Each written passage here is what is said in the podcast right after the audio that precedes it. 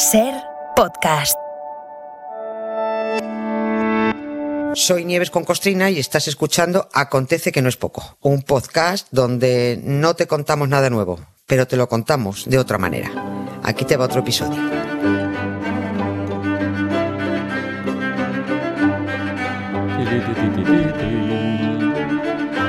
Hola Nieves, buenas tardes. Buenas tardes, Carlas, ¿qué tal? ¿Qué tal? ¿Has visto qué cara tenía el agente especial del FBI?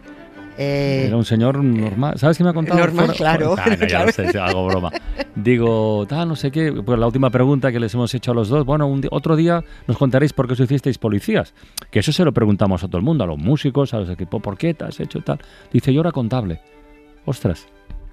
Y Qué mira, bien. y ahora es agente especial del FBI. ahora sabrá contar muy bien Sí, detenidos. Sí, sí, sí, tiene unos cuantos por ahí para pillar, por lo que nos ha dicho. Bueno, vamos a lo nuestro de hoy. Va. El, el mundo del coleccionismo.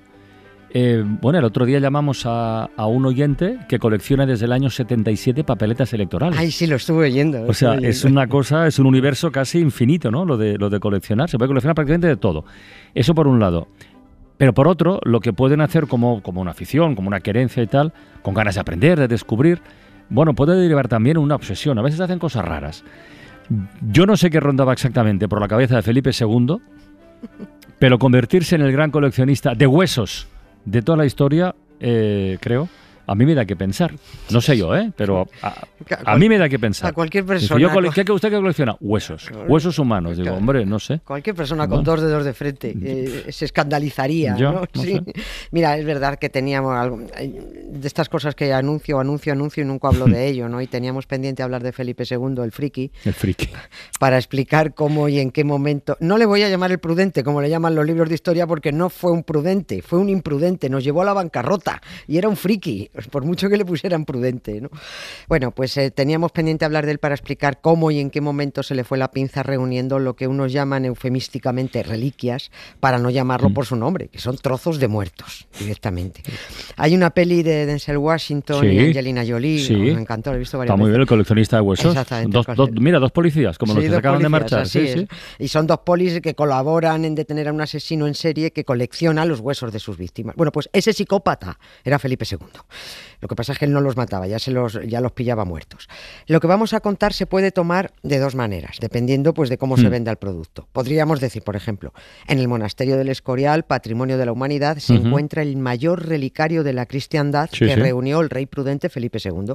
Bueno, pues esto es venderlo como si fuera algo exclusivo, extraordinariamente importante, solemne, y entonces el espectador, pues impresionable, pues, dirá, ¡ay, qué barbaridad!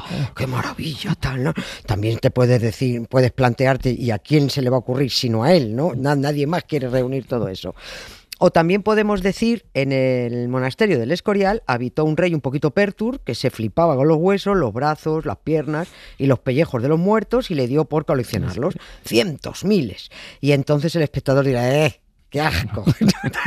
Porque eso es muy asqueroso. Y no solo es asqueroso, es que además suena casi a cachondeo. Smile, though your heart is aching. Smile, even though it's breaking. When there are clouds in the sky, you'll get by if you smile. Through your fear and sorrow, smile, and maybe tomorrow you'll see the sun come shining through. A ver, vamos a perfilar un poquito más la fotografía. Cuando hablamos de, de miles de huesos o de restos, ¿de cuántos estamos hablando exactamente? Si se puede precisar un poco. Se puede precisar mucho, eh, porque no es, cuando hablamos de miles no es una exageración, no es, ya está, está exagerando las cosas, no. Estamos hablando de unos 6.000 huesos sueltos, Ostras. más 15 cadáveres eh, amojamados más o menos enteros, que si multiplicamos esos 15 muertos por 206 huesos que tiene el cuerpo humano, pues ya te da unos 3.000. ¿no? Más unos cuantos cientos de trozos de túnicas, espinas, pelos. ¿Pelos? Pelos, pelos de pelo de la barba de San José. Ya. Sí, pluma del ala del arcángel del San, Gra- San Gabriel. Sí, sí. Chorradas de este tipo. ¿Total? Total, unas 10.000 reliquias, que llaman Ya. unos, guarrerías fraudulentas que llamo yo. Y si conocemos con exactitud lo, con exactitud lo que hay, eh, dónde se consiguió y por qué, es gracias a que todo está muy documentado.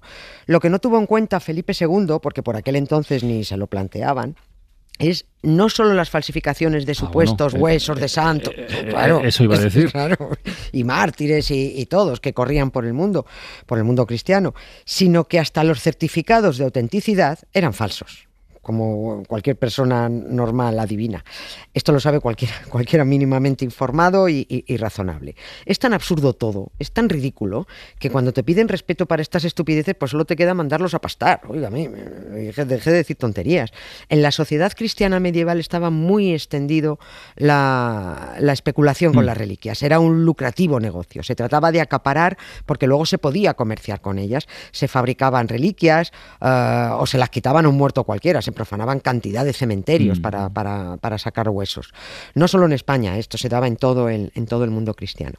Los huesos eh, llegaron a formar parte incluso de la valija diplomática, sí, de pactos, eran mm, dotes nupciales, alianzas entre reyes. Hombre, si casas a tu hijo con mi hija, además de tropecientos mil reales, pues yo te doy el fémur de San Teodosio y una costilla de las once mil vírgenes. Yo qué sé, por, decir Por algo, ejemplo, ¿no? Por ejemplo. Oye, ¿y de dónde le viene a, a Felipe II esta obsesión por acaparar huesos? ¿Era por negocio o no? O- o- No, no, no, Yo creo que era su obsesión, su fanatismo religioso, su imprudencia, su irreflexión, porque esto es de alguien que no está bien, aunque los timadores de, de la historia hayan blanqueado a este rey.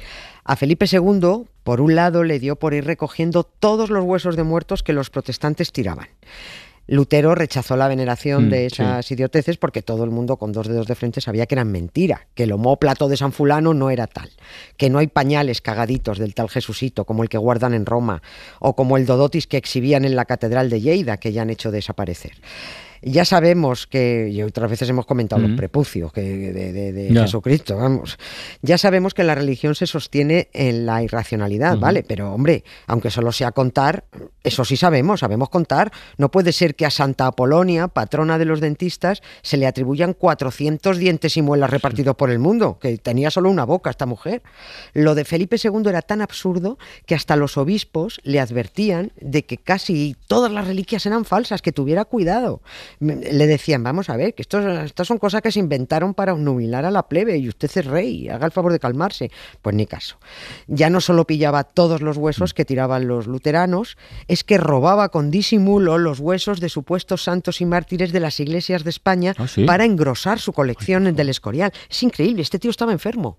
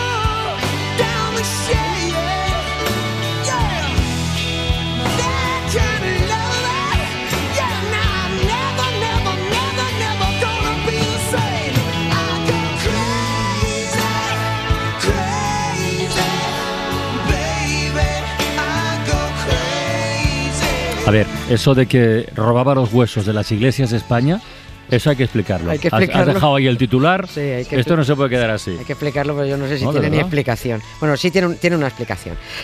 Muchos de los huesos y pellejos que tenía Felipe II eran regalos Bueno, que le hacían para, sí, para sí. tener enchufe. Ya hemos dicho que formaba parte de las valijas diplomáticas. Pero gran parte se los llevó sin permiso. Y esto tiene que ver con una cosa que se llaman las relaciones topográficas de los pueblos de España.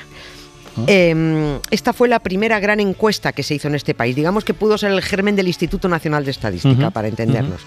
Eh, se trataba, Felipe II quiso saber qué pueblos había en, en- en- en su territorio, en su reino, cómo se organizaban esos pueblos, cuáles eran sus límites, si había uno o dos párrocos, curas, cuántos vecinos habitaban, qué oficios tenían. Así que lo que... Está bien eso. Sí, no, no, es, la es el primer estudio, el primer intento de estudio que se hace para, para hacer un, mapa de, de- España. Así que para conseguir esto, Felipe II envió a una serie de funcionarios, de gentes, a hacer encuestas por el país para tener una idea certera de lo que era su reino.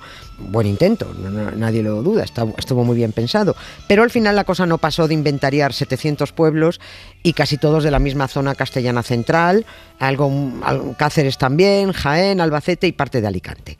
Los encuestadores tenían que formular unas 50 preguntas a los gobernantes del pueblo para conseguir una descripción detallada de lo que había en esa localidad y quiénes, y quiénes habitaban ahí. Bueno, a lo que vamos es a que una de las preguntas del cuestionario era la siguiente. ¿Cuántas reliquias notables hay en las iglesias y ermitas señaladas y cuántos milagros se habían producido? Hombre. Esa era la pregunta. Si un pueblo decía, por ejemplo, aquí tenemos una costilla de Santa Ursulina que le ha curado la alopecia al salustiano, por ejemplo, más dos metacarpos también tenemos del mártir zutano. Pues de esto se informaba directamente al rey Felipe II, porque esa era la orden, y todas las que le gustaban salían caminito del Escorial. Existen las cartas donde firmadas por el rey se ordenaba a tal o cual obispo que enviara las reliquias, y abro comillas, con el mínimo ruido y el mayor disimulo. Sí, sí, si se pedía que las enviaran así, con el mínimo ruido, menor disimulo, eso es para que los del pueblo no se enteraran. Bueno, tiene pinta. Claro, ¿No? eso era para que, porque diciendo con el mayor disimulo es, pues esas cosas podían mosquear mucho. Y, y seguramente la mayoría ni, ni se enteró, y aunque se enteraran les iba a dar igual. Porque además, si el obispo quería un hueso, lo sustituyes por otro y no se percata ni Dios. Era una faena que un pueblo perdiera sus reliquias si de verdad se las creían, porque eso aseguraba peregrinos, dinerito, veneración pero tuvieron que entregar, estaban obligados a entregar lo que tenían. Por ejemplo, Huesca tuvo que entregar el brazo de San Lorenzo, eh, otros huesos de los padres de San Lorenzo, porque aquí la familia no se libraba, y reliquias también de los santos Justo y Pastor. Estos fun- huesos fueron los primeros que inauguraron el relicario del Escorial, junto con la cabeza de Santa Undelina, un hueso de un tal San Gedeón, que es un personaje de ficción que aparece en la novela bíblica y que se, un tipo que se supone nació en el siglo XVI antes de nuestra era, hace 3.500 años, que este tipo que era mentira, que no existió. Pues en alguna parroquia de Castilla tenían un hueso suyo que entregaron al Escorial, del San Gedeón este. Y también llegó en aquella primera atacada una cabeza de las 11.000 vírgenes y tres canillas de los supuestos apóstoles San Felipe, Santiago y San Bartolomé. Está todo documentadísimo.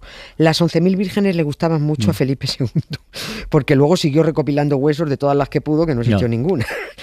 Dientes sobre todo, de los dientes le- encantaban. Pero entonces, lo- o sea, ¿existe un inventario detallado de todo lo que guarda el, el relicario del Escorial? Todo. Está todo docu- ah, bueno, pues mira. absolutamente todo. De lo que birlaban de España, absolutamente todo, porque está, ya te digo, documentado. Pero es que también llegaban huesos procedentes de Europa a expuertas, que eran batiburrillos de vértebras, brazos, costillas, cabezas, que vete tú a saber de quiénes eran, ¿no? Pero todo lo que tiraban los luteranos lo metían en baúles, ¡ah! allá va. El segundo envío que llegó al Escorial fueron cuatro cajas gigantescas con santos de Colonia, de Frankfurt, de Venecia y de otras, de otras ciudades. Felipe II consiguió una dispensa papal para recoger el mayor número posible de huesos de Alemania y traerlos a España antes de que los herejes, como decían ellos, pues, eh, pues profanaran esas y las tiraran a- a- al estercolero. En el Escorial hay, como ya decía al principio, 15 cuerpos enteros, 144 cráneos con sus correspondientes mandíbulas, otros incompletos, 600 brazos, 700 piernecillas de rodilla para abajo, 4.000 y pico huesos más de distintos tamaños y por supuesto algo importante del prota del Escorial. Está el pellejo asado y tostado de San Lorenzo. Oye, Nieves, eh, estoy abrumado, ¿eh? Eh, No, de verdad, te lo digo en serio. ¿Esto cuánto tiempo duró? Pues eh, siguió, eh, dio órdenes muy, muy precisas Felipe II y siguiendo sus órdenes siguieron llegando huesos hasta 13 años después de su muerte. Onda. Hasta que alguien se aburrió, supongo, y dijo, mira, esto ya vale.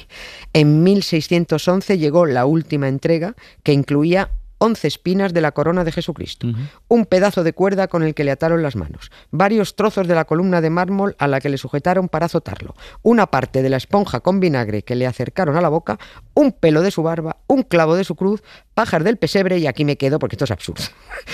Todo esto es una payasada católica de tal dimensión que ellos mismos, los clientes de esta multinacional, te dicen, hombre, a ver, no hay que tomarse las cosas al, al pie de la letra, eran otros tiempos, son metáforas. No. Ya sabemos que donde se decía tal cosa, en realidad se quería decir tal otra. Ya, yo le digo, sí, sí, claro, por supuesto que sí. Eso lo dicen porque la estafa ya no se sostiene. Pero hay de aquel que se hubiera atrevido a señalar en los últimos 15 siglos que eso era una estafa. ¿eh? ¿Cuántos han pagado con su vida no haber dicho amén a esa bufonada católica? Show me your teeth. Show me your teeth. Open your mouth, boy. Show me your teeth. Show me what you got. Show me your teeth. Teeth, teeth, teeth. Uh. Got no salvation. No salvation. Got no salvation. Got no religion. No religion. My religion is you. Take a bite of my bad girl meat. Take a bite of my balls. Show me your teeth. I'm a tough bitch. Hoy ha sido una de huesos. Eh, mañana a ver qué te, mañana a ver qué toca. Un beso, Nieves. Para no perderte ningún episodio, síguenos en la aplicación o la web de la SER, Podium Podcast o tu plataforma de audio favorita.